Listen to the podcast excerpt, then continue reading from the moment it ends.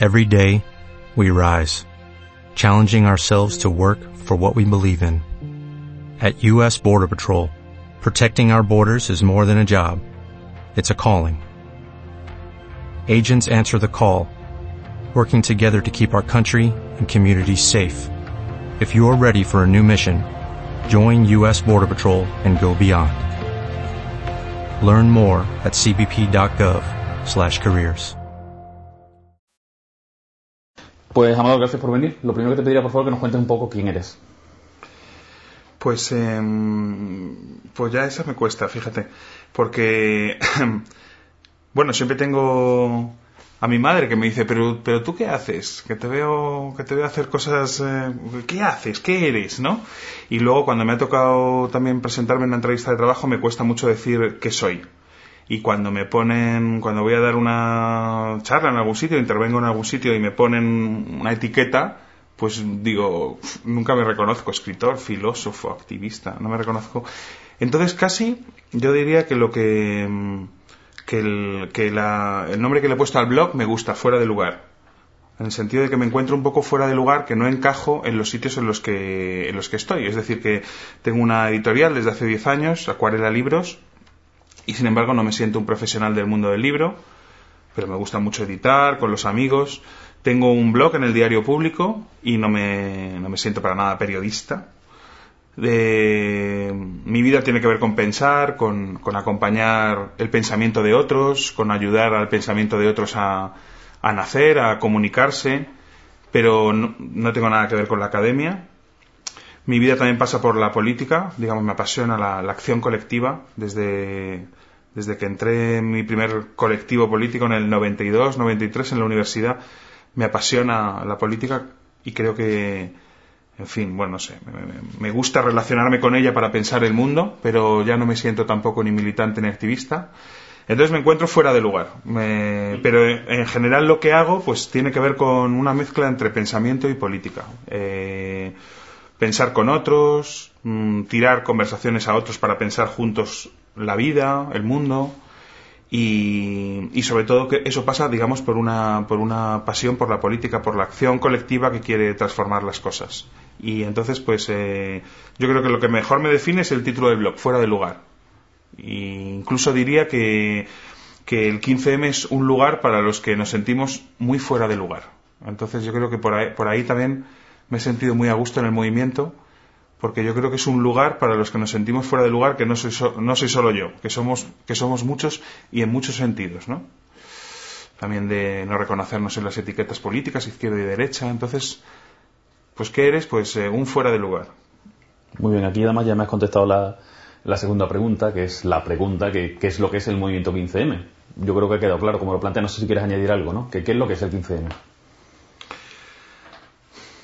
Yo me estoy encontrando ahora con un problema en las asambleas, en los grupos, eh, que la gente dice todo el rato, somos menos, ahora somos menos. Hay como un, un efecto aquí y allá, tampoco diría que generalizado o masivo, pero sí que me lo encuentro, el otro día en la Asamblea de Sol, el domingo, somos menos. ¿Qué pasa? Somos menos. Entonces yo he pensado que quizá estamos mirando mal lo que es el 15M, pensando que el 15M es una estructura, una estructura de comisiones, de asambleas, de asambleas de barrio.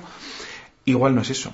Igual es, eh, el otro día salía en la conversación con Juan Lu, un, una especie de, de, de viento nuevo, un cambio de aire. Es decir, un cambio de atmósfera, un clima nuevo. No tanto una estructura como un clima nuevo.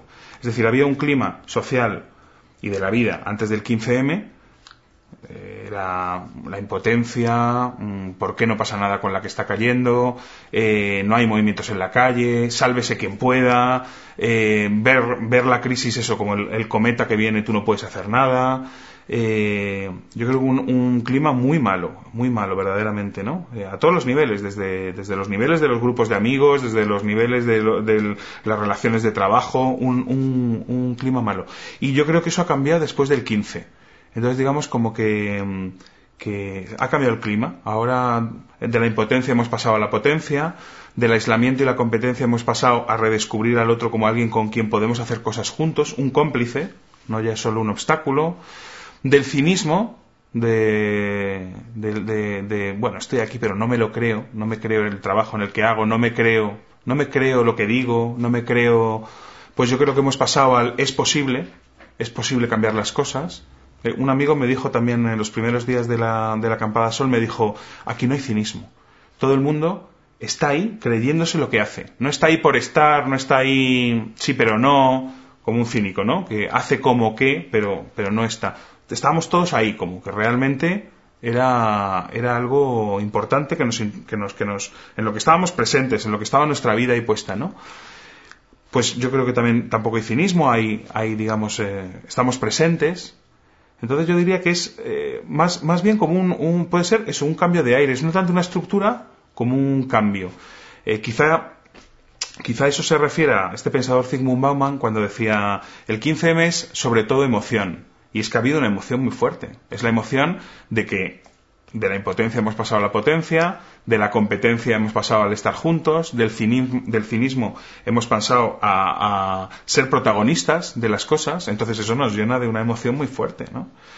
de una emoción y de una intensidad nueva del estar vivos y del estar juntos. Entonces, claro, eso se nota en los cuerpos, en las caras, en yo creo que eso se nota. Y quizá él es a lo que se refería cuando decía es un movimiento emocional, porque claro, tiene esta intensidad emocional muy fuerte de, de haber cambiado de, de clima, ¿no?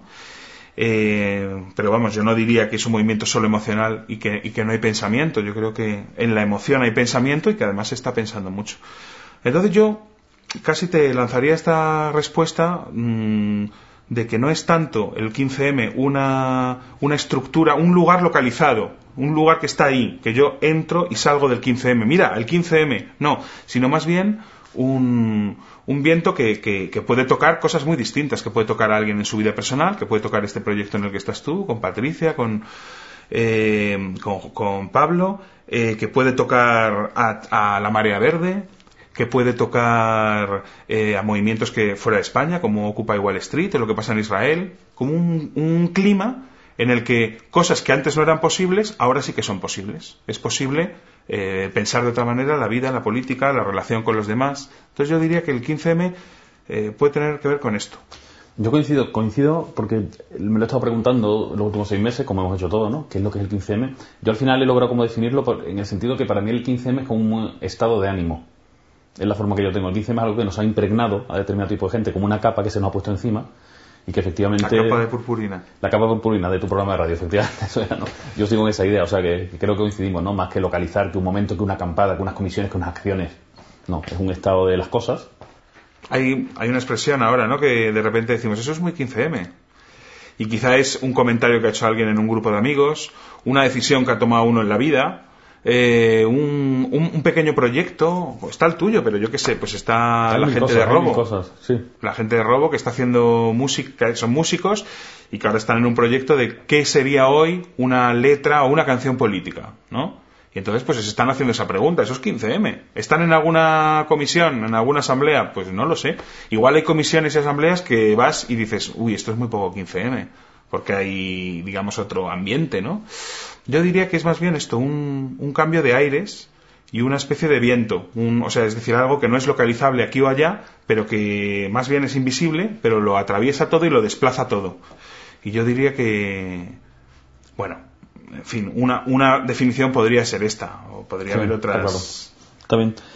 Em, ya, bueno, nos has contado que tienes una trayectoria de activismo de 10 años, pero me gustaría saber que me contaras tú cómo, cómo has llegado tú al 15M o cómo has llegado a Acampada Sol en el sentido que eh, este movimiento o este estado de ánimo o este viento es muy heterogéneo, hay gente como de todos tipos, hay mucha gente como es mi caso que no teníamos una historia activista previa, sino que hemos empezado ahora. Eh. ¿Tú cómo, cómo te has metido aquí? ¿Qué es lo que te ha cautivado? Si te sientes parte del movimiento o si te da ese viento, en tu caso, ¿no? Sí.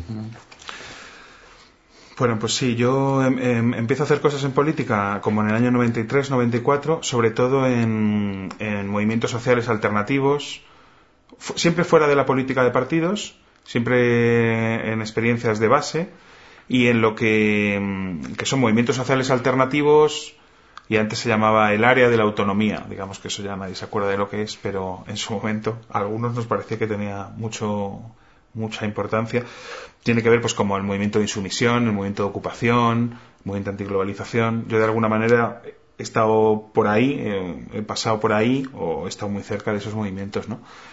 Entonces, em, mm, yo tuve un cambio muy fuerte el, eh, después del 11 de marzo de 2004 y ahí tuve una crisis militante. Si antes yo creo que sí que me, si tú me preguntas qué eres, pues yo te hubiera dicho un militante, un activista. Yo creo que esa era, era mi etiqueta, una etiqueta en la que me reconocía, digamos, como que yo era eso, e-, esa era mi manera de, estar en el mundo, de estar en las cosas.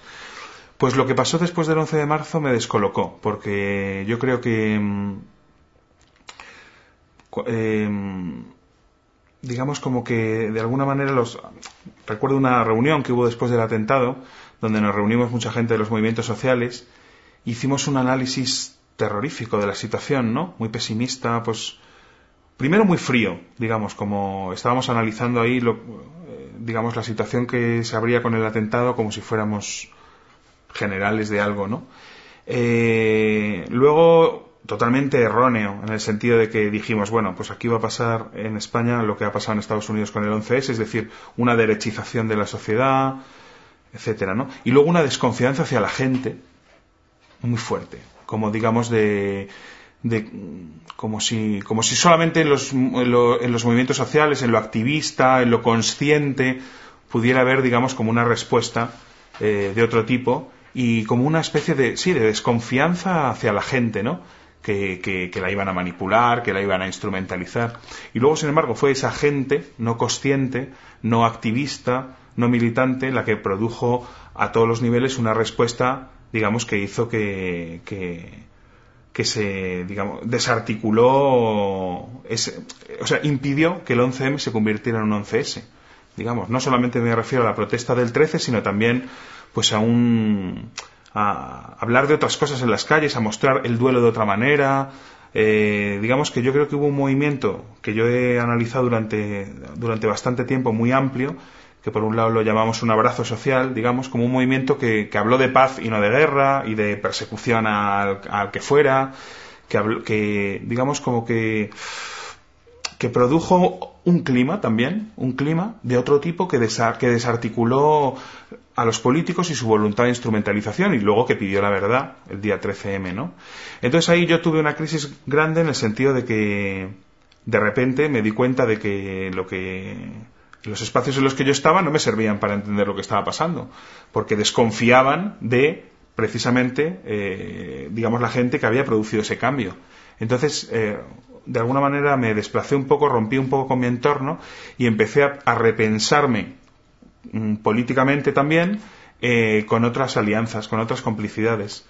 Por ejemplo, estuve muy cercano y participando durante un tiempo corto, pero muy intenso, en una red de, afectados por el 11M, de gente que había perdido a, familiares, em, gente de muy diversos tipos que se, que se agrupaban ahí pues para salir adelante juntos, para, para estar juntos, para, para, para pensar lo que les había ocurrido juntos, para pedir responsabilidades también juntos de alguna manera me empecé a, empecé a, pensar, o sea, intenté hacer complicidades con esa gente normal, no militante, no política, etcétera, viendo que ahí podía haber un potencial de transformación, que era el que a mí me interesaba pensar y con el que me interesaba relacionarme.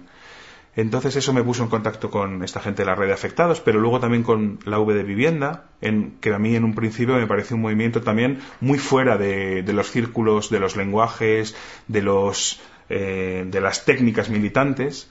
Luego también con la ley SINDE, que también me pareció que aunque hay muchos activistas, por supuesto, también hay una masa, digamos, social eh, muy eh, de, gente muy normal, de gente cualquiera que de repente se hace protagonista también políticamente, ¿no? Empecé a ver que el cambio venía de un sitio raro, de un sitio no político, de un sitio a todos estos movimientos eh, los llamamos movimientos sociales que no son movimientos sociales, que es una, una, expresión que inventó Marga, ¿no? Mi amiga Marga. Es decir, eh, y entonces empezamos a pensar, eh, a relacionarnos con esos movimientos y a, y a, ponernos en relación con esos movimientos. Entonces, eso me llevó al 15M. Es decir, yo veía que ahí había algo en esta línea. Que había algo en esta línea de un movimiento no protagonizado por militantes, con otros lenguajes, muy inclusivo, que no solamente se refiere a los de izquierdas, que no, que no tiene un lenguaje de protesta codificado, que no habla de, de revolución eh, en el sentido clásico, es decir, un, un movimiento que, tenía que ver, que resonaba, que había una continuidad con estos otros movimientos con los que yo me había puesto en relación para repensarme después de la crisis, ¿no? Y yo creo que eso fue lo que me llevó al 15M y me hizo sentir desde el principio absolutamente en sintonía, absolutamente en sintonía con lo que yo escuchaba, con lo que yo veía, con las maneras de pensar, con el intento de fugarte de los estereotipos, del perro flauta, del antisistema, de los lenguajes muy inclusivos, intentar que la, que la política la hagamos todos, que la haga cualquiera. Eh, me puso muy en sintonía. Mientras que, por ejemplo, amigos militantes me decían, se habla de personas. Y eso no es un concepto político, personas. Para mí, sin embargo, yo desde el primer momento le veía la fuerza que tenía hablar de personas, porque personas somos todos, y hablando de personas y de los problemas de las personas, muchos podemos estar juntos para empezar a hablar. Sin embargo, si hablas de izquierda o anticapitalistas, o habla, ya te refieres a un sector determinado de gente. Entonces yo entendía muy bien, porque me había entrenado en una cierta escucha de estos movimientos sociales que no son movimientos sociales, ese tipo de cosas. Entonces llegué ahí, eh, llegué al 15M después de esta crisis y de empezar a pensar que la política iba, iba por otro lado y, y me permitió sentirme absolutamente en sintonía absolutamente en sintonía. Nada me chirriaba, nada decía, no, esto no me gusta, no, yo por supuesto, había cosas que más me gustaban y no, pero, veía la potencia que había sin sentir ninguna distancia.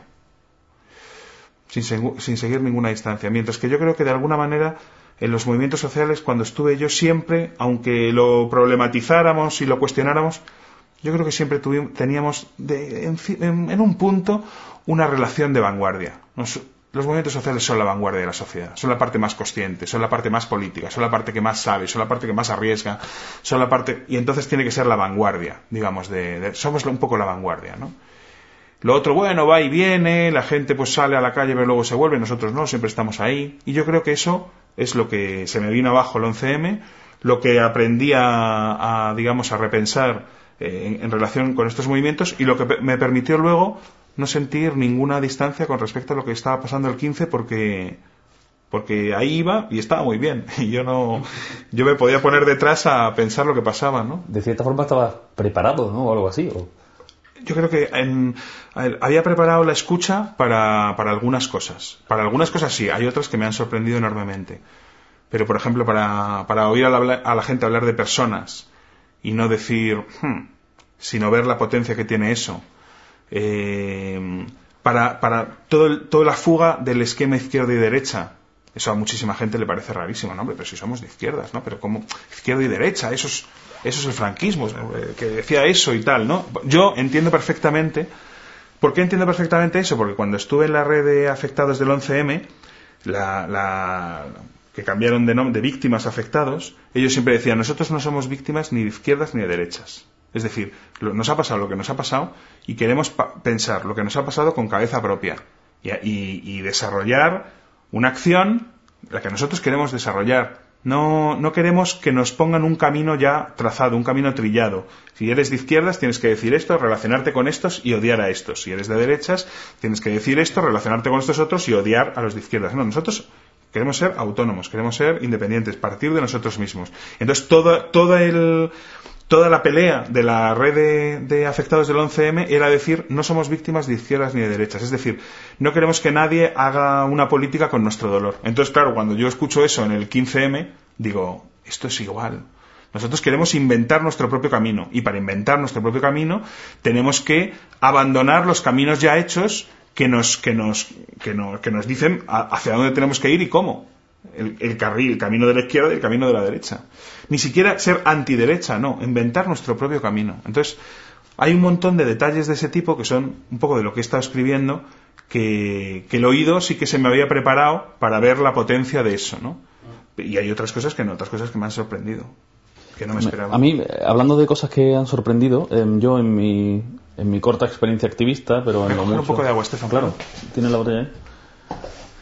En eso, en, mi corta experiencia activista, pero bueno, en lo que he estado leyendo, lo que he estado viviendo y en lo mucho que he estado pensando en el 15M, que lo que llevamos haciendo seis meses. Pero eso tú y todo el mundo, yo creo. O sea, llevamos todos como pensando mucho, que también es interesante, porque antes vivíamos quizá en una sociedad que, yo qué sé, que no teníamos tiempo para pensar porque tenías que trabajar o que no sé qué problemas y tal, y ahora pensamos mucho. Bueno, pues yo, en, en mi reflexión he sacado creo que hay dos características del 15M que lo hacen un poco único, vanguardista. Me gustaría que me comentaras un poco, ¿no? A mí me parece que el 15M em, tiene eh, de diferencia o de evolución de otros movimientos sociales, de otras situaciones, el tema de la no violencia y de la, de, la inclusividad que tiene, ¿no? de la de la voluntad integradora. ¿no? A lo mejor me podías contar un poco sobre esos dos términos que te sugiere o qué te parece. Pues yo creo que la inclusividad tiene que ver, tiene que ver si puede ser un rasgo de un rasgo de, de novedad que tiene que ver con esto de fugarse de los caminos eh, trillados, de los caminos que ya, ya te llevan a un sitio, a la izquierda, a la derecha, y de alguna manera es decir, es, es, plantear que, mm, que somos el 99%, es decir, que lo que nos une son problemas y maneras de ver y, y mm, percepciones del mundo comunes a mucha gente de manera muy transversal. Es decir, que el problema de las hipotecas, el problema de que no queremos ser mercancías en manos de políticos y banqueros, eh, no nos representan, lo llaman democracia y no lo es, el malestar con respecto a cómo está el mundo, eh, el deseo de un mundo mejor, que tampoco sabemos muy bien exactamente qué es, pero, pero, pero sí que eh, pensar en esa línea, experimentar en esa línea. Pues yo creo que todas esas cosas pueden ser comunes a mucha gente eh, mucha gente distinta, es decir, que no, que no tiene una, eh, una identidad clara. Es eh, empezar a, pensar a partir de problemas comunes y no de una identidad. Entonces, yo creo que la inclusividad va por ahí. No es que cualquier persona puede ser desahuciable, puede tener un problema con una hipoteca, puede pensar que los políticos no nos representan, puede rechazar el gobierno de los bancos, puede querer pensar con otros otro mundo.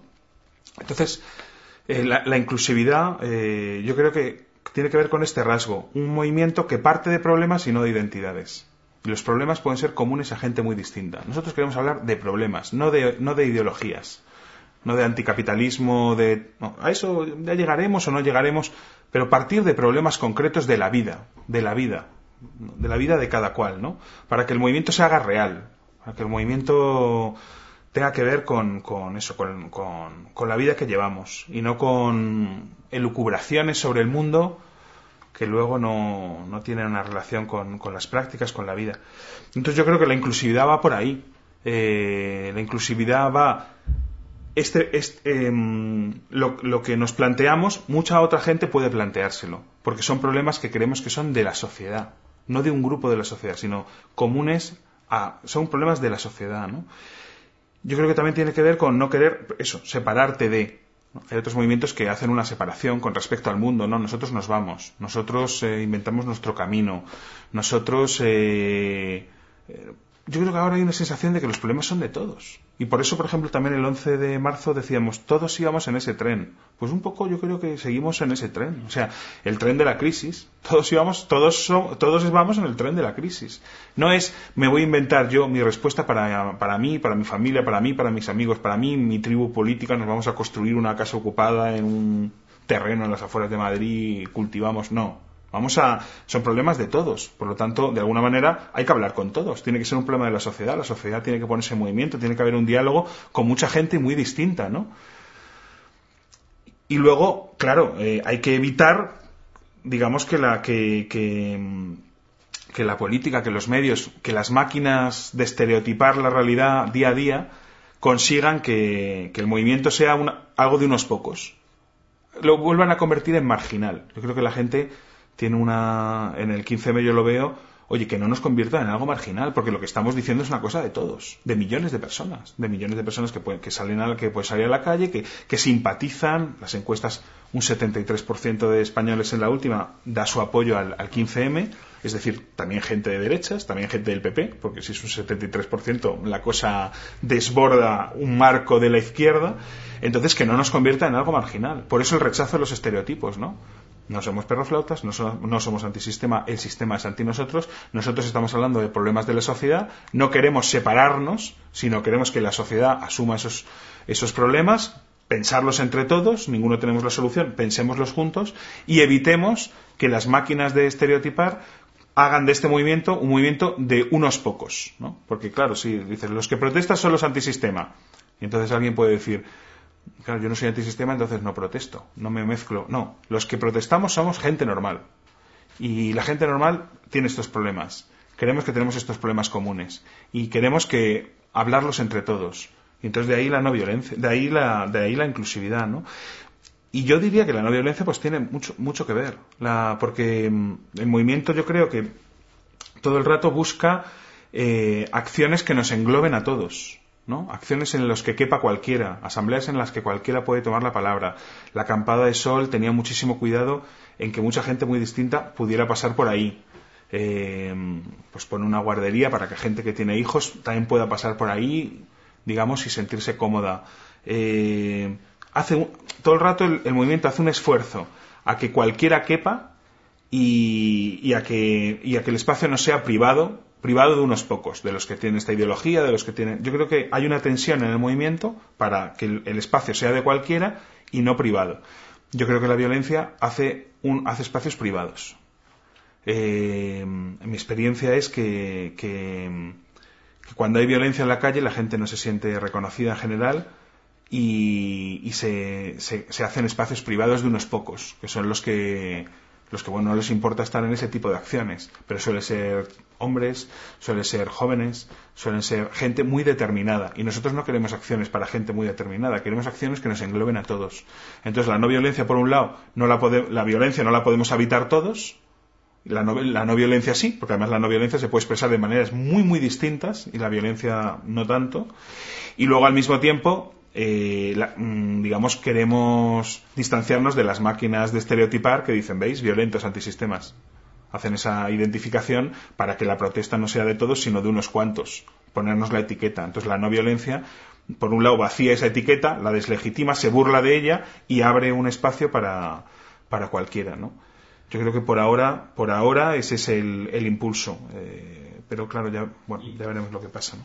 Claro, ahora vienen cambios, eh, sí, vienen las elecciones generales, ¿no? Dentro de, pocos días.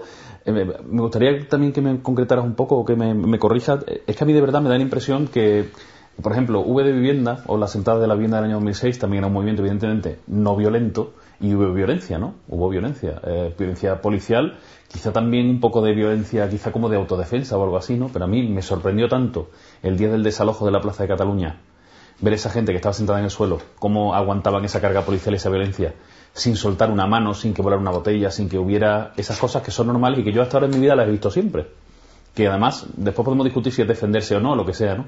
Pero me ha parecido tan espectacular las cosas que, yo he asistido, porque además he estado en materia muy presente y lo he visto con mis ojos, ¿no? Esa, esa resistencia absolutamente pacífica, ese cuidado por no hacer ningún tipo de acto, esa situación donde hay una carga en una calle y se van mil personas corriendo una calle arriba, y cinco minutos después tú paseas por la calle y no ves ni un papel en el suelo. Y por supuesto no ves una papelera rota, un cristal roto, ¿no?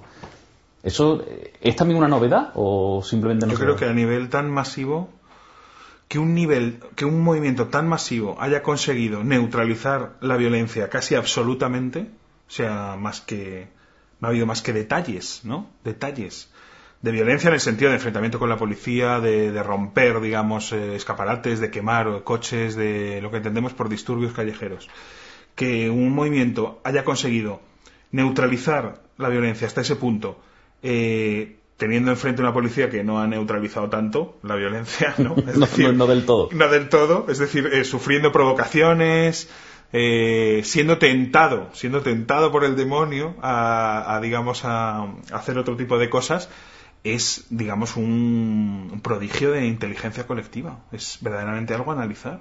¿Cómo no, ¿Cómo no, ha pasado nada de otro tipo en ninguna ciudad de España que sepamos, ¿no? Y que bueno, que sepamos, que sepamos, porque lo sabríamos. Que sabemos. Porque algunos lo pondrían en, portada, ¿no? Entonces, eso es, eso es increíble. Eso el otro día lo hablaba con una amiga italiana porque después de la manifestación en Roma hubo acabó como el Rosario de la Aurora y ella me decía, es que el movimiento en, en, Italia no es un movimiento, son muchas familias que se juntan. Y hay una familia que en su ADN político está que, la, que la, política y la radicalidad pasa, digamos, por una acción violenta en la calle de enfrentamiento directo, ¿no? Y entonces ella me decía, sin embargo, el 15M sí que ha habido un movimiento, el, el nuevo clima, el, el, viento que nos ha tocado a todos, no somos muchos, muchas familias juntas, los anarquistas, los de no sé qué, los... Eh, como un poco era el movimiento antiglobalización, todos los movimientos sociales juntos. Aquí no somos todos los movimientos sociales juntos, todas las tribus juntas, todas las pequeñas familias juntas, sino el viento nuevo. Y el viento nuevo es de no violencia. Por ahora es de no violencia clarísimamente, porque no es eficaz, porque nos estereotipan, porque privatizas el espacio, porque creas eh, en la calle acciones que no engloban a todo el mundo, porque Mm, no queremos hablar de, la policía, ni de lo, ni, ni, no queremos hablar de la policía, queremos hablar de, los bancos, queremos hablar de quién manda, queremos hablar de la política, queremos hablar de construir otro mundo. La violencia, la que, la que yo he conocido en, estos movimientos, mm, te mete te mete, pero casi inevitablemente, en una, en una dinámica de acción-reacción, en la que tú empiezas a pasarte la vida en los juzgados de Plaza de Castilla, eh, eh, digamos, toda tu vida empieza a girar en torno a la policía. Y la policía no es el poder al que nos enfrentamos, más grave. O sea, nosotros queremos hablar de otras cosas. Y el peligro que tiene el 15M para, para digamos, eh, para el poder, para las máquinas de construir la realidad y de estereotiparla y de manejarla, es que hablamos de otras cosas. Es que hablamos de bancos, hablamos de políticos, es que se habla de hipotecas, se paran desahucios, se ocupan sitios y se plantean debates en la calle. Entonces, claro, eso es lo que da miedo. Si volvemos a entrar en un escenario conocido como es el de la como es el de, la, lo, antirrepresivo, es decir, el anti, entonces ya empiezas a hablar de la policía, la brutalidad policial, los compañeros detenidos. Yo creo que eso es un espacio, eh, pues, de una, de, digamos, en lo que tu, tu, tu margen se, se, reduce. Es decir, a veces no queda otra, porque realmente la policía hace, barbaridades en la calle, como las que tú has podido ver de cerca, y entonces hay que, hay que, mm, mm, hay que estar cerca de todo el mundo, del que, del que ha sido detenido, del que hay que plantear también ese tipo de cosas, ¿no? ¿Qué hacemos con, con, los, con, los, con los amigos, los compañeros, la gente que ha sido detenida, eh, que ha sido herida en una carga? Tenemos que hacernos cargo de todo eso. Pero claro, entrar solo en esa dinámica, ser absorbidos por esa espiral, de repente empiezas a, no hablar más que de detenidos, policía y heridos. Y no puedes, y dejas de hablar de democracia, dejas de hablar de bancos, dejas de hablar de qué mundo queremos. Y yo creo que eso nos, nos empobrece muchísimo. Pero, mmm, claro, digamos que muchas veces te empujan, ¿no? Claro, te empujan voluntariamente a que tú te vayas hacia ahí. Te empujan, te empujan figurada y literalmente, ¿no? A, a esa violencia, ¿no? Por lo menos lo que he experimentado y lo poco he experimentado así ha sido realmente visible, ¿no? El, acciones para intentar desestabilizar. Pero bueno, afortunadamente hasta ahora ha funcionado, esperemos que siga así, yo creo. Claro, eso yo creo que por ahora sí, cuando haya cuando pasen cosas nuevas, pues ya pensaremos qué está pasando ahí, que no sé. Hay violencias muy distintas, yo pienso también yo por ejemplo, pues eh, no sé, ¿Qué, ha pasado en Londres este verano con la gente que saqueó tiendas? ¿Qué pasó en la Banlieue de París en 2005? Pues yo creo que ahí son, yo son violencias que, que, que, creo que hay que, creo que hay que entender y entender no es justificar, pero creo que hay que acercarse para tratar de entender qué está pasando ahí. Es decir, que, que, yo creo que el papel de la no violencia no es tampoco desmarcarse de la violencia decir que es mejor la no violencia que la violencia y hacer unos buenos, malos, unos justos y otros injustos, unos puros y otros impuros. Muchas veces es también tratar de entender, de escuchar las razones de la violencia, las razones que llevan a alguien a cometer violencia en algunos momentos. Eh, entender que no es justificar, pero sí que es no poner a distancia, sino acercarte a. Entonces yo creo que hay momentos en los que, por supuesto, hay que hacer eso. Pero eso es una violencia distinta de la de, la de la tribu política que decide que en la manifestación lo radical es que es eh, quemar unos escaparates y tal. Yo eso es que no le veo ningún interés ni no le veo, no le veo ningún interés de otro tipo. No me parece. Hay, hay explosiones de violencia social, de grupos que están experimentando unas condiciones muy duras, una desesperación. Yo creo que hay que acercarse y escuchar. Y hay otras violencias que me parece que tienen más que ver con, con grupos que tienen una ideología, que dicen, bueno, esto es lo que hay que hacer. Y, y ahí no, no, le, no le veo el interés. ¿no? Bien, me gustaría que habláramos un poco quizás de, de Acampada Sol y de la experiencia con las asambleas, los sistemas de participación, las comisiones, los grupos de trabajo. Y yo te voy a lanzar dos palabras que son con las que yo he estado jugando estos meses en torno a, todo, este, a todo esto que te he contado. ¿no? la acampada, es, decir, lo que fue la acampada. Acampada, sí, la, quizá la experiencia más central de Acampada Sol, con todo lo que pasó allí y lo que digo, ¿no? lo relativo a eso, asambleas, sistemas de participación, comisiones, grupos de trabajo. Y las palabras serían efectividad y belleza, que son las dos palabras con las que yo he ido jugando, entrelazando, eh, chocándolas, no sé. Uf, efectividad y belleza. Además, te lo pregunto a ti, porque claro, tú me has contado, efectivamente, tú hace 10 años estuviste en tu primera eh, asamblea em, universitaria, ¿no? Y este tipo de cosas. Yo, mi primera asamblea de mi vida fue el día 16M. No, sé, me encontré con eso como de nuevo y. Bueno, yo creo que. Sí, bueno, es una palabra curiosa para definir eh, las asambleas, pero sí que había una belleza de, de la de la gente que se junta para de, gente desconocida, absolutamente desconocida, porque claro, no es juntarte con tus amigos o con los grupos de la los, la gente de la misma cuerda ideológica o política que ya te conoces, que, sino gente desconocida eh, mm, para hablar de la vida y de, del mundo que compartimos irremediablemente, porque es un mundo compartido, es un mundo donde estamos todos entrelazados, ¿no? Por lo tanto, lo que pasa a unos afecta a lo que pasa a otros. Em, con el máximo cuidado para que todo el mundo pueda, em, pueda hablar, pueda... Eh, yo creo que eso sí que tiene, digamos que tiene, hay una, una belleza ahí, ¿no? También unos había unos discursos, eh, hay unos discursos muy...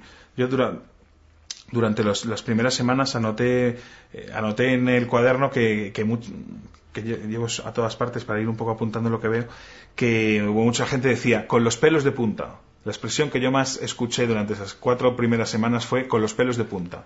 Esto me ha puesto con los pelos de punta. Lo que ha dicho ese me ha puesto con los pelos de punta. Lo que ha pasado, es decir, que había una emoción muy fuerte que igual, que claro, que puede tener que ver con, con, la belleza, ¿no?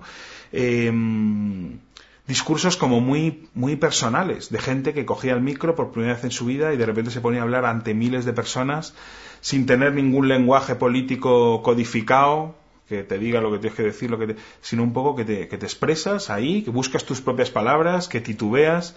Había momentos muy bonitos en los que gente em, se ponía a hablar y se, estaba, se ponía nerviosa, se equivocaba de palabra, se perdía un poco y la gente la apoyaba, ¿no? Es decir, hacía como diciendo, sigue, pero sigue, sigue tú, sigue perdiéndote, sigue, pero di lo que tú quieras decir, no, no digamos, no sueltes un meeting ya hecho, ¿no? Busca tus propias palabras, ¿no? Y yo creo que eso era muy bello, sí, muy bello, digamos, de... pelos de punta. Pelos de punta. Yo soy muy emotional, yo me acuerdo de estas cosas y que me dan unos... yo creo que eso estaba muy bien. Y yo creo, y al principio también era muy, muy curioso que, mm, que se levantaban muchas aspas contra discursos que, estaban demasiado hechos. Como, bueno, eso ya te lo, te lo traes un poco de casa, ¿no? No lo estás elaborando aquí. Lo, digamos como que ya lo tienes hecho. ¿no? Entonces, como que no hay ahí desafío, no hay riesgo, porque no lo estás pensando tú, lo está, es un discurso que va automático, ¿no? Y muchas veces se levantaban aspas, aunque esos discursos no estuvieran mal, aunque tampoco fueran un mitin, aunque tampoco fueran, pero como diciendo, no, queremos eh, la, gente que en primera persona hable de su vida y comunique con, con el resto como personas, eh, digamos, directamente, ¿no? Entonces, preferimos la, la, gente que se trastabilla, que no encuentra sus palabras, que se pone nerviosa, porque eso son señales de autenticidad. Es decir, y quien no se pone nervioso lo tiene muy claro y llega de A a B y pum tal, quiere decir que, que, se lo tiene ya aprendido, que es un discurso automático. Y un discurso automático no se deja tocar por lo que está pasando, eh, va solo. ¿no? Y nosotros queremos gente y discursos y palabras que se dejen tocar por lo que está pasando, ¿no? Y, luego había también belleza en, gente que, se abría y, contaba su vida. Es decir, pues, eh, no sé, pues eso, las asambleas, pues yo vivía mm, aislado, viendo la televisión, etcétera, creyendo que el mundo era así, y de repente eso se me ha, se me ha evaporado con esto, ¿no? O sea, gente que un grado de exposición, de apertura a los demás, de, de, de, de poner en común lo íntimo, ¿no? Es decir, no, que lo político no es lo público contra lo privado, sino más bien lo íntimo y lo común, ¿no? Y poner en común lo íntimo. Cómo vivía yo y qué me está pasando ahora en contacto con esta experiencia. Y había, había intervenciones increíbles en ese sentido, ¿no? De, de, de verdaderamente de grados de exposición y de sinceridad. Y, o sea, que notabas que la cosa iba en serio, que para mucha gente ahí se estaba poniendo carne en el asador, que la vida iba en las palabras. Eso no es tan habitual. En política muchas veces la gente habla por hablar, no sabes muy bien qué te va en eso que estás diciendo, qué te va en eso que estás haciendo, te crees lo que estás diciendo. Por... Y ahí sí, ahí estaba claro que todos estábamos con la vida al descubierto en las asambleas, hablando y, y en cada palabra iba en nuestra vida y nos estábamos jugando algo serio. Entonces la cosa cobra otra intensidad, cobra otra emoción, ¿no? Eso, pues, digamos lo que se me ocurre decirte en cuanto a la belleza. Y la efectividad tendría que ver con. Bueno, la efectividad, desde luego, del campamento fue increíble. Se construyó en, en tres días una ciudad romana. Yo pensaba más en los sistemas de decisión, porque una cosa que se criticó mucho, que nunca se llevaba a ningún lado, empezamos las asambleas con el consenso ese absoluto y este tipo de cosas. Y a mí se me mucho las cosas porque había asambleas de cuatro y cinco horas que estábamos allí ya desmayándonos y sin avanzar, sin avanzar, sin avanzar y de repente hay una persona que hacía una de estas intervenciones y reencontraba la belleza, ¿no? Y te das cuenta, no, es que esto es lo correcto ahora. Por lo menos me lo parecía a mí. A lo mejor no es efectivo, no avanzamos, no lo sé, pero el proceso en sí es importante y que esa persona salga y diga eso claro. es importante, ¿no? Claro. Pero, efectivamente, bueno, hay una serie de cosas que nunca decimos, el famoso consenso de mínimo fue imposible, no sé. Eh, quizá no fue la forma más efectiva de organizarnos y de poner puntos en común, ¿no? Bueno, yo creo que había una idea de que teníamos que ir todos juntos, todo lo que, lo que estamos hablando en esta, en esta, conversación, todos juntos. Estos son problemas de todos. Esto no es de izquierdas ni de derechas, no somos antisistemas ni perroflautas. somos gente normal que protesta, somos el 99%, somos todos, por lo tanto tenemos que ir todos juntos. Por lo tanto, en las asambleas, unanimidad. Yo creo que hicimos un poco esa esa asociación, todos juntos. Entonces me acuerdo de una asamblea en la que el grupo de educación mm, mm, sacó una propuesta de debate. La propuesta de debate es apoyar una educación pública, eh, gratuita, de calidad y laica. Y entonces una sola persona de miles que estábamos en Sol, porque las asambleas eran de miles, eh, hace aspas. Se le invita a explicar su objeción. La objeción era una chorrada, porque la, chica lo que dijo es que la religión es muy importante para entender la cultura y que tenemos que saber de, historia de las religiones, digamos, para entender la cultura, lo cual es obvio y no tiene nada que ver con el hecho de que sea eh, una educación laica. Y entonces la, la propuesta, como no era unánime, se rechazó. Una persona. Entonces, claro, todos vemos ahí que esto es un disparate y que así no podemos ir a ningún sitio. Pero yo creo que la idea del movimiento era esa persona es importante también, tiene que estar. Entonces, el disenso hay que incluirlo también. No podemos hacer como los políticos. No podemos hacer como el sistema político que el disenso lo criminaliza. Si disientes, perroflauta. Si disientes, proscrito. Eh, no se puede disentir o se puede disentir dentro de lo que dentro de lo que el consenso dice que se puede hablar. No, aquí el disenso es importante. No, nos necesitamos unos a otros. Tenemos que avanzar todos juntos. Yo creo que eso era muy bello, pero imposible.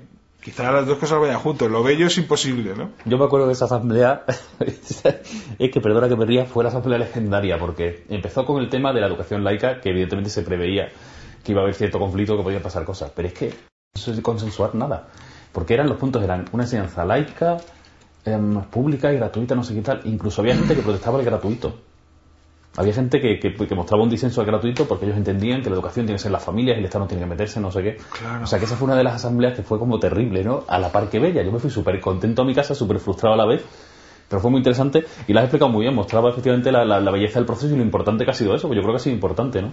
No ha sido, no ha sido una pérdida de tiempo. Yo cada hora que pasa una asamblea no la veo para nada una pérdida de tiempo, por frustrante que me pareciera en el momento, creo. Y bueno, luego ha, habido por lo menos una decisión que tomamos juntos y que era realmente la decisión más peleaguda, que es la de levantar el campamento. O sea, eso fue increíble.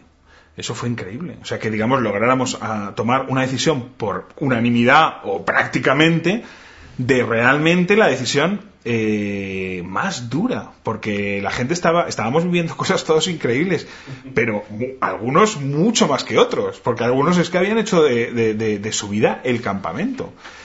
Y entonces, eh, llegar a, una decisión por unanimidad de que realmente lo, más eh, sensato, lo más eh, útil políticamente, eh, lo más interesante para el propio movimiento era confiar en su capacidad de, transformación, de diversificarse, de distribuirse de, y, levantar el campamento por unanimidad, era una asamblea increíble que duró también seis, siete horas. Una, fueron varias, creo recordar. Yo por lo fueron menos varias, más de la, una. La decisión se tomó en una que se parecía como una película de juicios, verdaderamente, ¿no? O sea, que era una cosa de lo más... Decir, bueno, pero ¿quién saldrá ahora? Era una cosa... Realmente todo lo contrario de, de, de, lo que es em, una sesión parlamentaria, ¿no? Donde las cosas ya me como ya todo el mundo sabe lo que va a votar un bloque y lo que va a votar el otro, lo que va a salir, realmente no vale para nada, porque la palabra no puede convencer a nadie de nada, la palabra no puede transformar las cosas, la palabra no sirve de nada, es un adorno. Sin embargo, las asambleas, la palabra cambiaba las cosas. Oiga, esto ha dicho lo que pienso yo, esto me ha convencido, ahora cambio, ahora apoyo, ahora realmente la situación estaba abierta. Cuando la situación estaba abierta, claro, hay mucha emoción, porque entonces mmm, tiene que... Eh, eh, es cosa de todos que la cosa vaya hacia un lado o hacia otro, porque es una situación abierta. Entonces, cuando hay una situación abierta, yo creo que, la emoción de estar ahí, la intensidad de estar ahí, es muy fuerte. Cuando, cuando no hay nada que hacer, porque la cosa ya se sabe desde el principio, ya se sabe cómo va a terminar, pues ya es el aburrimiento, ¿no? Entonces yo creo que por eso las asambleas eran tan emocionantes, ¿no? Me gustaría que me contaras un poquito ahora em, em, sobre comisiones y grupos. Yo sé que tú has observado algunos, has asistido a reuniones y tal, y ahí sí me parece a mí que, se ha hecho un trabajo, no que no se haya hecho en la Asamblea, que es otro tipo de trabajo, pero sí ha habido cosas concretas y propuestas, ¿no? Hay unos escritos, unas publicaciones de la Comisión de Economía, por ejemplo, que me parecen impresionantes. Me gustaría que me describieras un poco el proceso ese y tu percepción, ¿no? Lo que tú has visto cuando se junta, había esos grupos más concretos, temáticos, ¿cómo era ese trabajo? ¿Cómo... Bueno, yo creo que durante esos días, como me decía un amigo, me decía, aquí no es que haya asambleas, es que aquí hay un suelo asambleario, es decir, como una especie de que tú te sentabas en el suelo, ponías un papel y hacía de repente pom, pom, pom, pom, pom, y, se creaba una asamblea. Es decir, que no era que hubiera asambleas en un, en un espacio, sino que el espacio, en cualquier sitio, tú te sentabas, ponías un papel y crecía una, asamblea, ¿no? Entonces, bueno, eso también, eso también fue increíble, esos primeros días, las ganas de hablar, de hablar con el desconocido, de poner en común, de perder el tiempo, ¿no? Es una cosa que habitualmente no tenemos, lo que menos tenemos en la vida, no tengo tiempo y de repente ahí lo teníamos todo el del mundo. Eso era muy interesante. Yo, sobre todo, seguí una comisión que es la comisión de pensamiento. Em, pero claro, es, la, de, es la, menos eh, concreta en este sentido que tú dices. Yo creo que la gracia de la comisión de pensamiento es que mm, no decidía nada.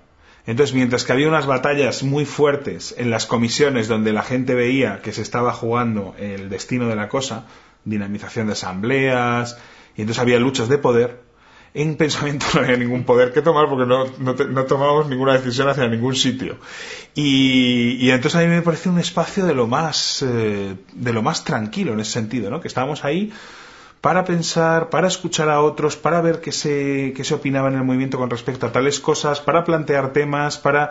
Pero como no había ninguna decisión que tomar, no había tampoco ningún poder por el que luchar.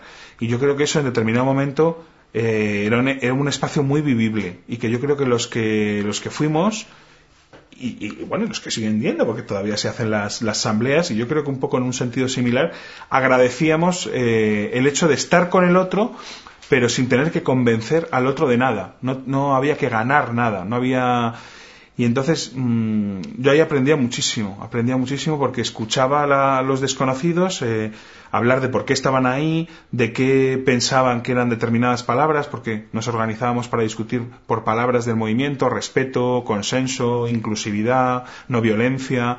Entonces, ¿qué, qué pensaba la gente que eran esas palabras?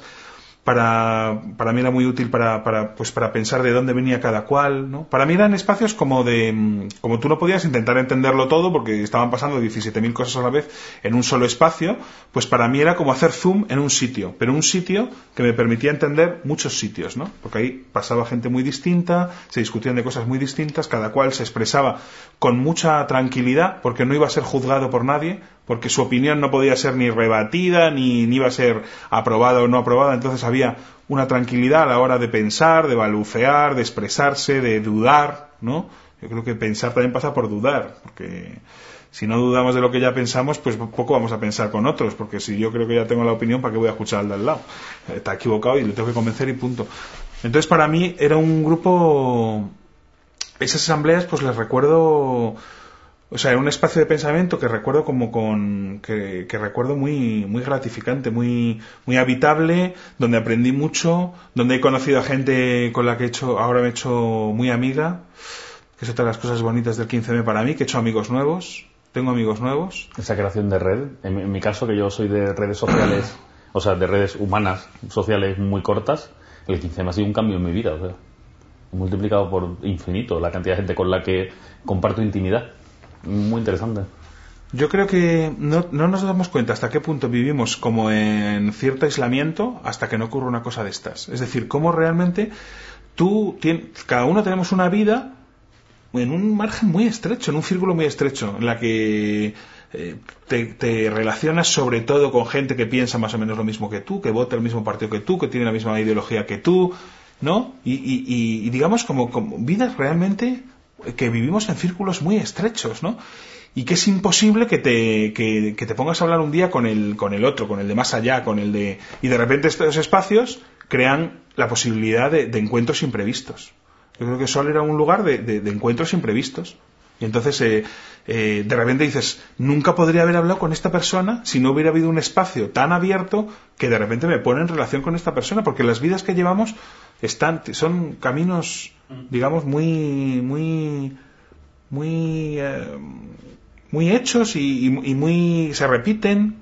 Parece, quizá nos parezca que no, porque como Facebook, Twitter, estamos en relación con muchas cosas distintas, tenemos mucha información y luego realmente yo creo que, hacemos una vida muy, muy limitada a, una, a, un, a un, tipo de cosa, ¿no? Y de repente dices, bueno, nunca podría haber hablado con esta persona, conocido a esta otra, oído esto que me está diciendo esta, esta, este, otro, este otro tipo. Y entonces, claro, ahí se da la posibilidad de amistades nuevas, ¿no? Pero no solamente de que he hecho nuevos amigos porque he hecho un viaje, sino de gente con la que no me podría haber juntado nunca si no llega a abrirse un espacio así. Porque pertenece a otra clase, porque pertenece a otra ideología, porque pertenece a otro mundo. Me gustaría que me contaras un poco, que reflexionaras un poco en torno a un tema que para mí ha sido súper importante en todo este proceso, muy, muy importante, que ha sido el humor.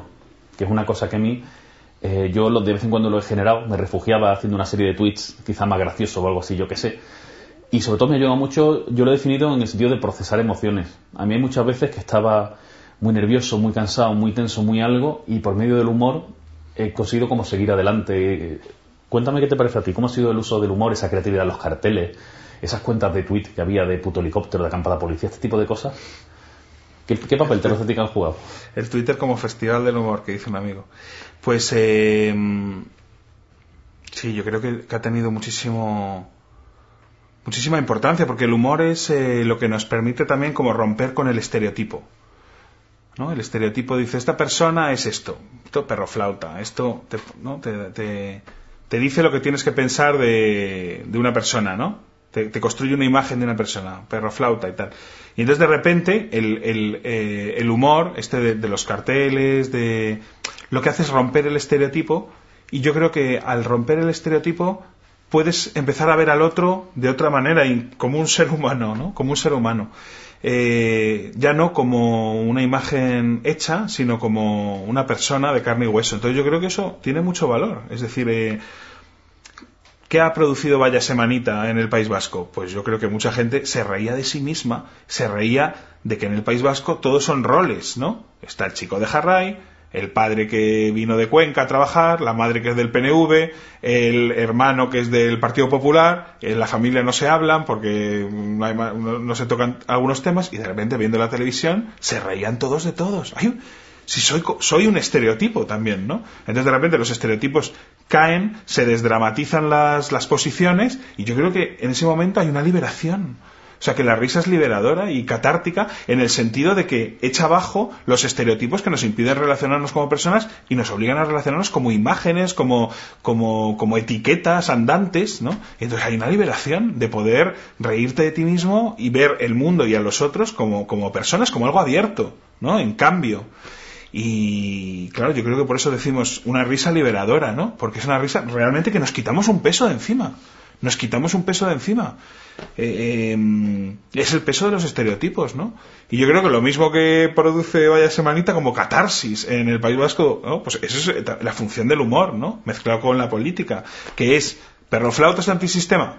Nosotros no somos antisistemas, el sistema es anti nosotros. Sois unos perroflautas y de repente señoras con carteles en las manifestaciones de 60 años, yo también soy un perroflauta. Entonces, risa liberadora. Nos quitamos el peso de los estereotipos de encima, los estereotipos que son lo que nos dicen, lo que tenemos que pensar de los demás, del mundo, y, entonces se abre, se abre la realidad, se abre la realidad a pensar lo nuevo, a verla con otros ojos.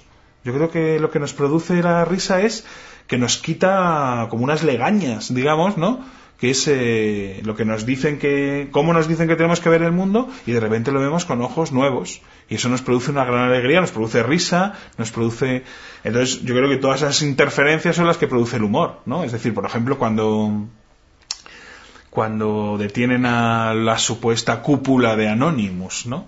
Pues digamos será todo una respuesta en la red jugando, jugando con las palabras, jugando con, claro, porque las palabras están, las palabras están cargadas. Tú dices cúpula de Anonymous, quiere decir que Anonymous es un grupo terrorista que tiene una cúpula y es más o menos como la ETA. Eso es lo que se quería transmitir.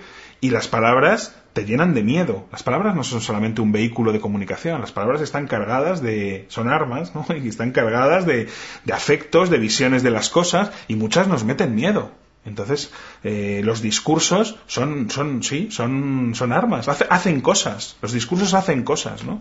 Entonces, la cúpula de Anonymous. Entonces, Anonymous tiene una cúpula. ¿Y quién más tiene cúpulas? Bueno, pues como ETA, han detenido como, como Artapalo, digamos, como Avidar, ¿no? Entonces, haces esa asociación y, claro, de repente un miedo horrible Anonymous, que es una cosa totalmente distinta, todo el, todo el, la ruptura del estereotipo mediante el humor lo que hace es liberarte de ese peso y poder empezar a, pensar aquello de, de, otra manera, ¿no? Vamos a ver, ¿qué es esto de anónimo? ¿Por qué me estás diciendo? Que rompes, digamos, lo que, lo que te cae encima como un peso terrible, ¿no?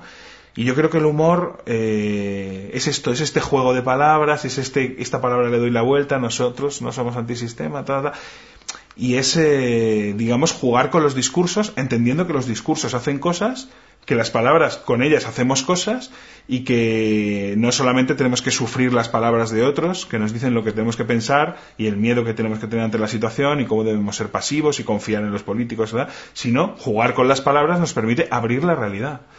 Y yo creo que, que, que Twitter es eso, que los carteles han sido eso, yo creo que es que es lo que pasa a nivel, a nivel de pareja, a nivel de grupito de amigos, cuando de repente hay algo, un problema que te agobia, produces de repente un momento de humor y de desdramatización y hay verdaderamente una liberación y, y, otra disposición hacia las cosas, pues eso a nivel de miles de personas. A nivel de miles de personas, ¿no? Una situación agobiante, están diciendo que somos esto, nos están poniendo esta etiqueta, dicen que somos violentos, tal, y de repente mediante el humor romper esa situación y, liberarte. Es que la expresión es muy buena, liberación. Me, libero de esto y, respiro, respiro, ¿no? Y yo creo que el humor ahí ha sido, eso ha sido muy importante y realmente ha habido un ingenio. Twitter me parece asombroso, ¿no? Bueno, debe estar construido para eso, para el ingenio, digamos, del, del momento de la, del, del, del, buen, del buen, del buen chiste, del buen eslogan, de la, Vamos, yo el otro día seguí un poquito el, el hashtag de debate ficción mientras el debate de los políticos, y es que no podías parar de reírte, no podías parar de reírte. Entonces, eh, yo creo que sí, que el humor ha tenido esta, esta potencia de, de liberación, de, de, vaciar los estereotipos y de permitirnos respirar y construir nuestra propia realidad, nuestras propias palabras, hablar por nosotros mismos. Yo creo que es un, un digamos, un tipo de comunicación buenísima, ¿no? Muy bien. Em, me gustaría, vamos a ir acabando, quedan dos o tres cositas. Me gustaría ahora hablar de tu experiencia personal y que me contaras desde el, desde el pasado 15 de mayo, por poner la fecha de la manifestación como inicio, me gustaría que me contaras lo mejor que has vivido y lo peor que has vivido.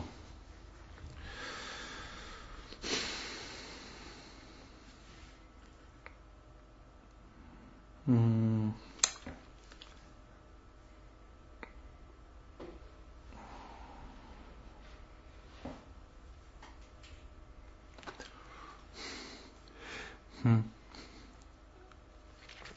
Hay tantas cosas, ¿no? Por un lado y por el lado malo no tantas. Pero igual es significativo lo que pasó los primeros días de agosto, es decir, una vez que, que digamos la policía retira, desaloja los, los restos últimos de la acampada Sol, eh, coge nuestra plaza, nuestra placa, ¿no? Tan bonita, le dormíamos, despertamos, que parecía que llevaba ahí ya siglos, y la tira a un contenedor, ¿no? Eh, digamos como que quiere, como ya borrar nuestras huellas. Bueno, esto ya, ya fue. Borro huellas, pasamos página. Y entonces todo lo que, todo lo que sucedió esos días de agosto un poco surrealista. También ahora que lo, lo miro retrospectivamente, me parece como era agosto, era verano, era una cosa rara, tiene todo, está teñido como de un aire así un poco, ahora me parece un poco surrealista, pero yo creo que esos días en las calles vivimos un poco lo mejor y lo peor que tiene el movimiento 15M, ¿no? En el sentido de que lo peor yo creo que fue mmm, nuestra, lo peor en el la, eh, la tentación de caer en lo que algunos están esperamos, están esperando que caigamos. Es decir, que es todo lo contrario un poco de lo que venimos hablando durante esta conversación, que caigamos en el enfrentamiento directo, que caigamos en acciones en las que solo se pueden reconocer unos pocos, que caigamos en, dinámicas de antirrepresivas, dinámicas anti eh,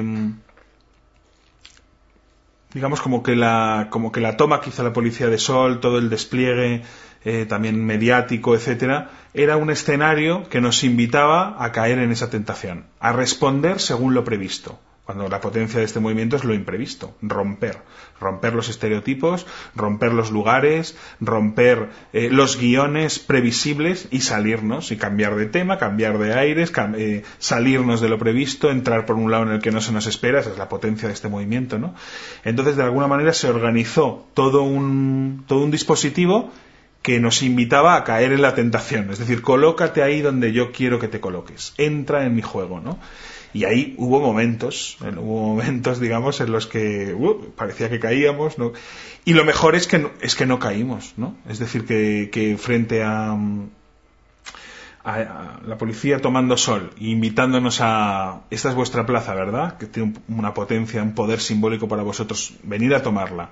Por lo tanto, entrar en el enfrentamiento directo con nosotros en la relación de fuerzas, eh, por lo tanto, heridos, detenidos, escenas de violencia, digamos, un escenario en el que tenemos todo que perder. Tenemos que perder en la dimensión de, las, del enfrentamiento de las fuerzas, tenemos que perder la división entre nosotros, entre los que creen que digamos que hay que hacer esto y los que creen que hay que hacer lo otro, entre los violentos y los no violentos, no sé qué, digamos, perder la unidad, que todos sean acusaciones, desgarros, etcétera.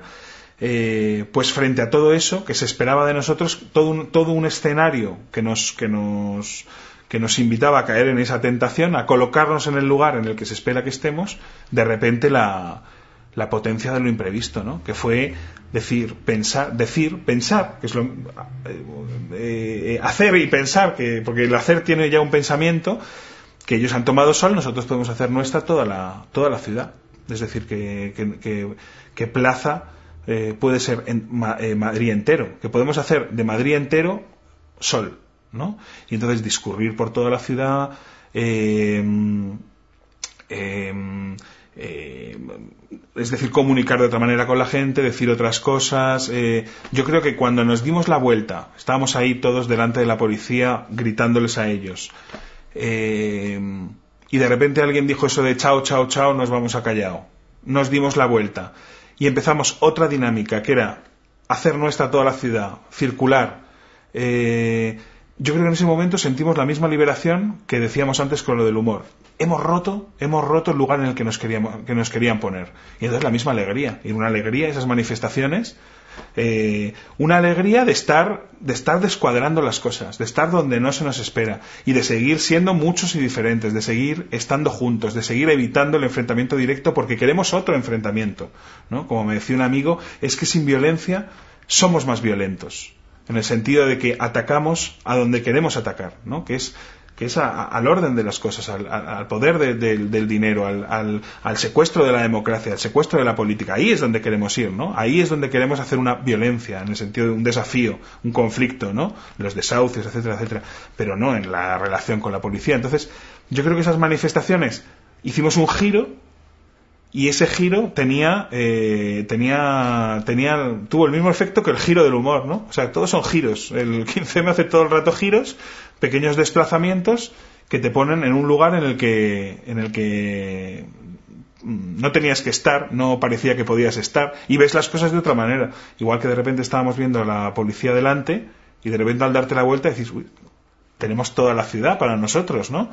Para hablar con la gente, para hacer asambleas en las plazas, para gritar cosas por, por y luego además digamos que produjimos pues un desarreglo tan en el dispositivo ese tan absurdo de tomar la plaza más céntrica de la ciudad, de la arteria comercial durante cuatro días, pues que todo eso al final se les vino abajo también y pudimos entrar en, en sol finalmente, ¿no? Entonces yo creo que esos días contienen un poco de lo mejor y lo peor que tenemos. Es decir, eh, eh, lo peor cuando somos, cuando, cuando cedemos a la tentación de ponernos donde el, poder quiere que nos pongamos, ¿no?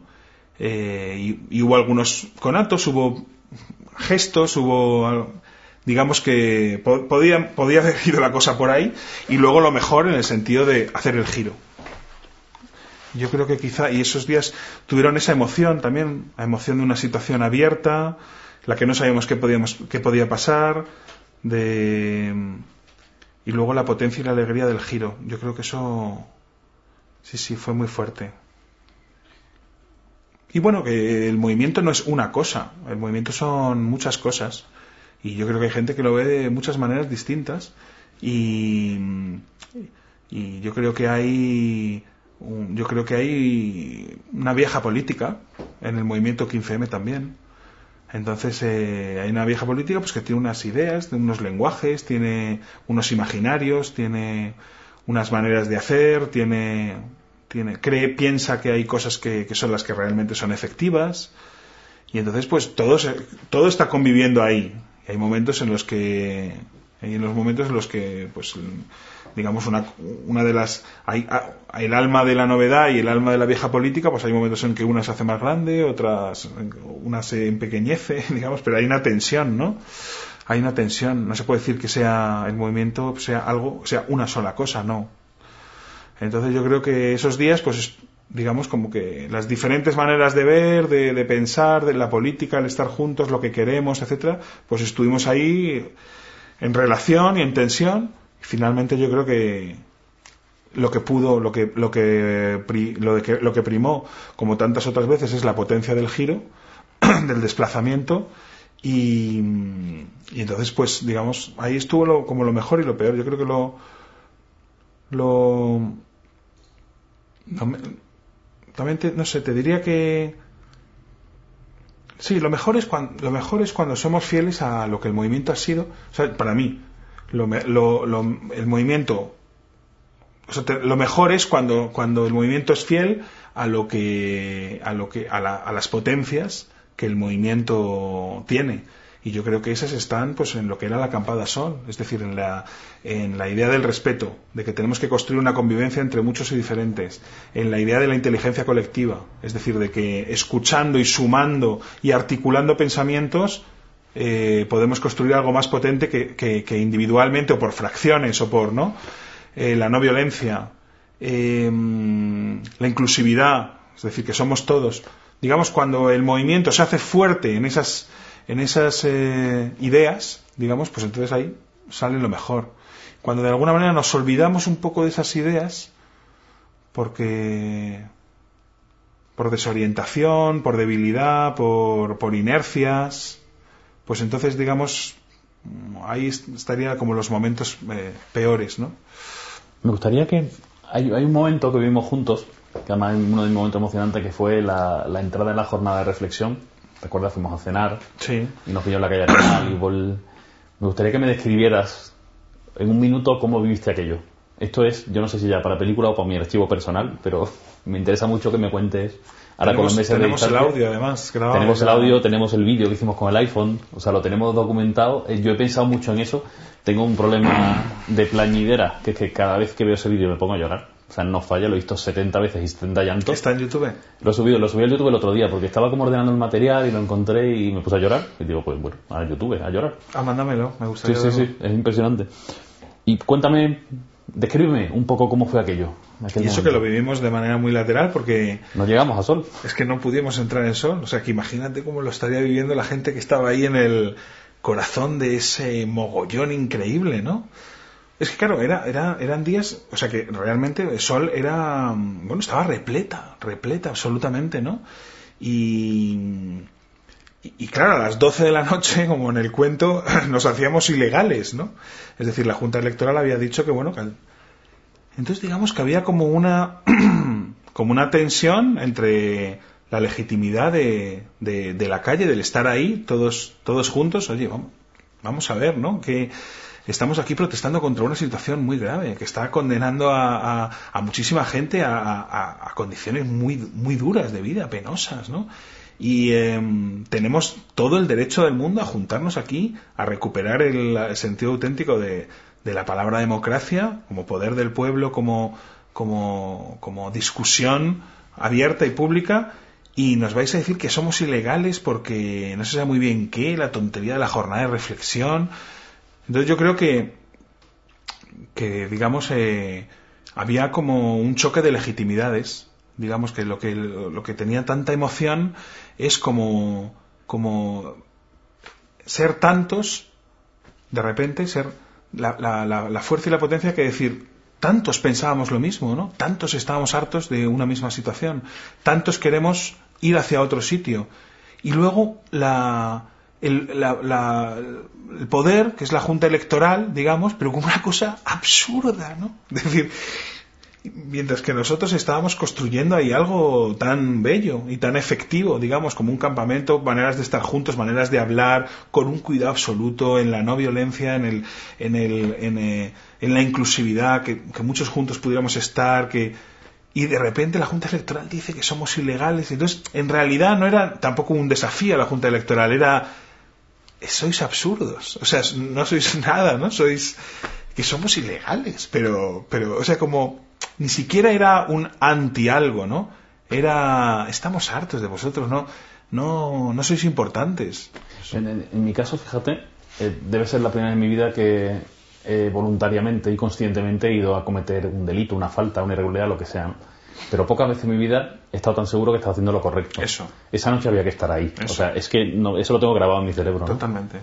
Bueno, es la distinción entre lo que es legítimo y lo que es legal, ¿no? Dices, bueno, la legalidad, pues en determinado momento choca con una legitimidad. Es decir, esto es lo que hay que hacer. Yo creo, el, el, el 13 de marzo de 2004 nos sentimos igual. Estamos en la jornada de reflexión y nosotros cantamos, estamos reflexionando. Aquí estamos reflexionando, aquí estamos pensando y estamos haciéndonos preguntas y estamos juntos. No cada, ¿qué es pensar? Cada uno en su casa leyéndose el programa del partido político. Eso es reflexión. No, reflexión política es juntos en la calle, muchos diferentes, en el caos también de, precisamente de lo, de lo, de lo que es plural, de lo que está vivo, ¿no?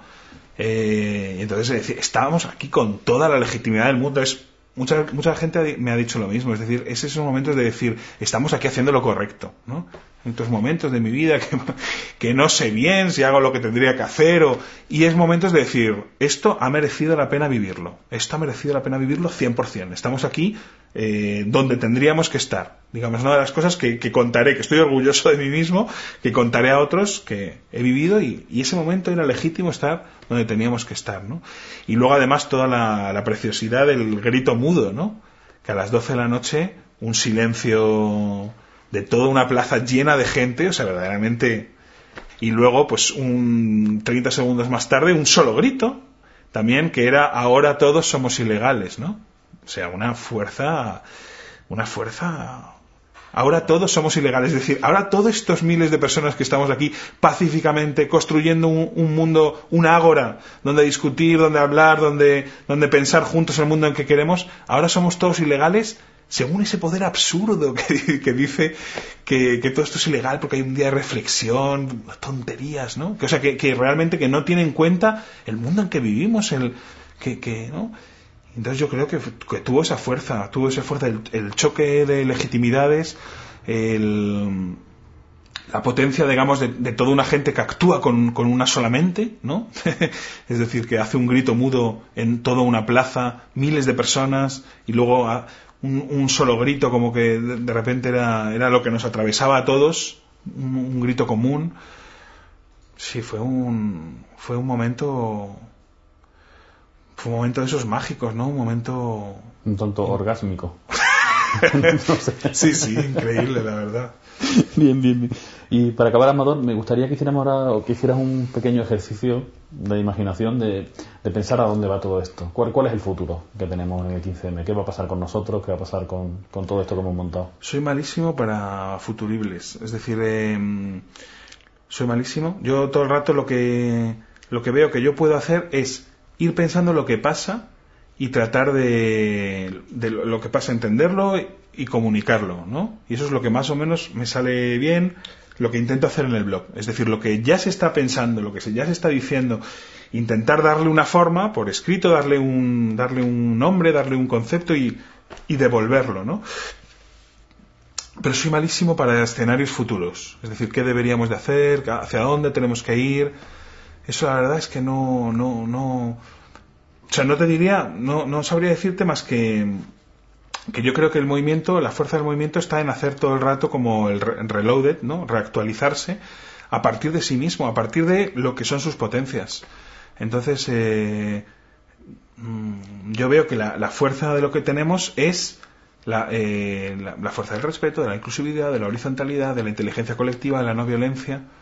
Entonces, que digamos todo lo que todo lo que encuentre su fuerza ahí, es decir, no sé qué asamblea, no sé qué otra manera de luchar, no sé qué otra manera de bloquear el poder, no sé qué otra manera de protestar, no sé qué otra manera de construir, que de alguna manera encuentren su fuerza en, esa, en esos valores, pues digamos, eh, eh, serán potentes seguro.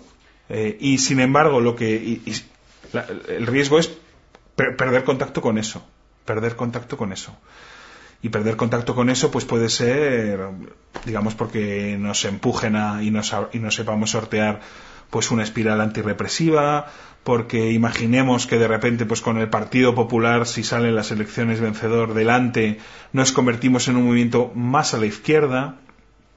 Solo veo un riesgo, porque yo creo que esto no va de izquierdas y derechas, sino de problemas que pueden tocar a gente muy diferente, y el hecho de que el 73% de, de la población en esa encuesta hay que tomar también como, lo, como todas las encuestas, ¿no? Pero, pero bueno, que es un dato. Pues diga que está a favor, quiere decir que hay gente que también de otras ideologías, de derecha, etcétera, que puede ver esto con simpatía y sentirse reconocida en gritos como lo llaman democracia y no lo es y no nos representan, pues el riesgo está en, en que, digamos, frente a la derecha nos hagamos más de izquierdas, o sea, el, el, el, riesgo está entrar en el tablero de ajedrez. Me, me, suena un poco, es un poco topicazo y Justin Bieber, pero somos como un grupo de pop y es lo que tenemos que hacer es mantenernos fieles a nosotros mismos o algo así. Pero creando nuevas versiones.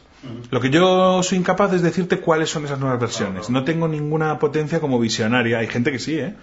Hay gente que dice, pues lo que tendríamos que hacer es, se me ocurre, y entonces, eso es la potencia utópica, lanzar cosas que no están, pero que de repente son ideas buenísimas que tienen que ver con estos valores y que yo es que no tengo ninguna potencia de tipo visionario. Pero lo que sí que veo como problema es eh, entrar en el tablero de ajedrez. La política es un tablero de ajedrez, hay blancas, hay negras, hay un, hay un movimientos que cada pieza puede dar y están más o menos, son sabidos, eh, recorridos de las piezas, y entrar ahí. Entonces nosotros la fuerza es que no entramos ahí, no somos blancas, que no somos negras, que no tenemos recorridos eh, previsibles y entonces yo creo que la, la, es fidelidad a la potencia de la pluralidad, la potencia de lo imprevisto, la potencia de lo, de lo inclusivo, etcétera, eh, pero en nuevas versiones. Claro, no, o sea, no otra acampada, no otra. No, nuevas versiones, pero de alguna manera impregnadas de, de esos valores, ¿no? Perdona que te corte, que tengo que abrir. Pues ha sido justo, Amador. Muchísimas gracias. Um... Pues nada.